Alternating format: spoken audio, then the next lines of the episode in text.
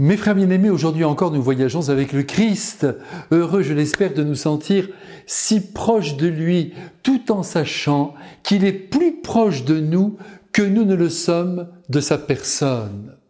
Jamais Jésus ne nous quitte du regard, il nous accompagne sur chacun de nos pas, il faut le croire.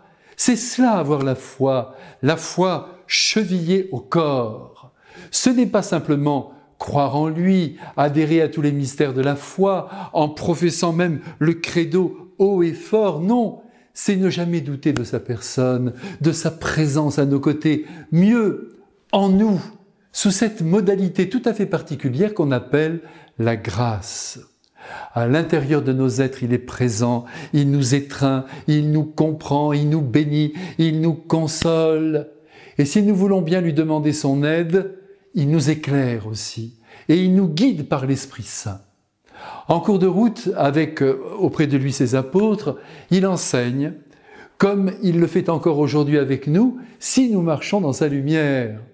Le Christ, lui, enseignait dans les synagogues, sur les places publiques, je ne vous apprends rien, partout où il passait en faisant le bien, car on n'enseigne pas seulement avec des mots, mais avec des gestes, avec des actes d'amour, qui sont bien plus efficaces d'ailleurs que tous les discours et tous les sermons du monde. La preuve, c'est que depuis la Pentecôte, les évêques, les prêtres n'ont jamais cessé de prêcher dans leurs églises, et cette prédication, elle continue. Bien sûr, elle porte du fruit, mais on doit bien reconnaître humblement qu'elle ne parvient pas toujours à impressionner l'intelligence humaine, à toucher les cœurs des hommes en profondeur. Par conséquent, les conversions ne jaillissent pas de manière automatique sous les mots prononcés.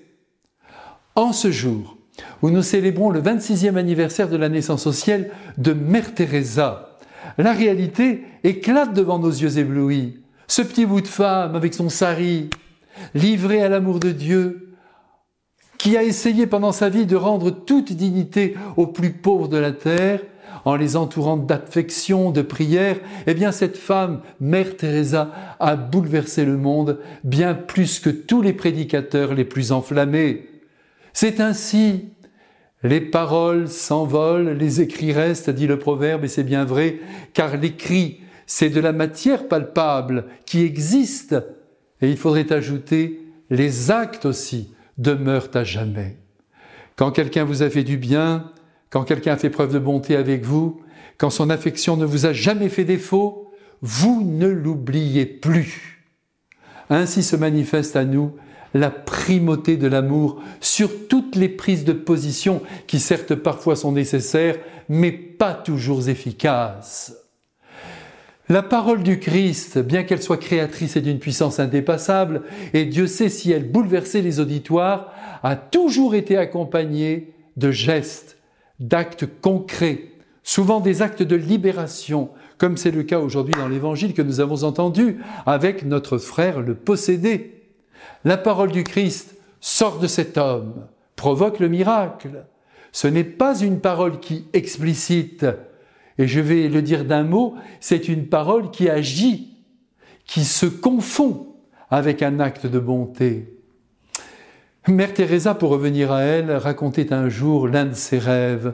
Elle se trouvait, figurez-vous, à la porte du paradis quand Saint Pierre s'est approché d'elle et lui a dit Retourne sur la terre, parce que dans le ciel, il n'y a pas de bidonville. C'est là, mes frères bien-aimés, un appel à l'amour. Vous ne trouvez pas? Autour de nous. Il y a tant de pauvreté à secourir, pauvreté sociale, pauvreté d'éducation, pauvreté spirituelle, à chacun de nous, et à moi en premier, qui fait en ce moment une homélie, de tenter très concrètement, et pas seulement avec des mots, tenter de soulager le monde pour qu'il monte enfin dans les bras de Dieu notre Père, qui à présent nous bénit, tous avec son Fils et l'Esprit Saint, et avec Marie aussi, qui est si bonne. Amen.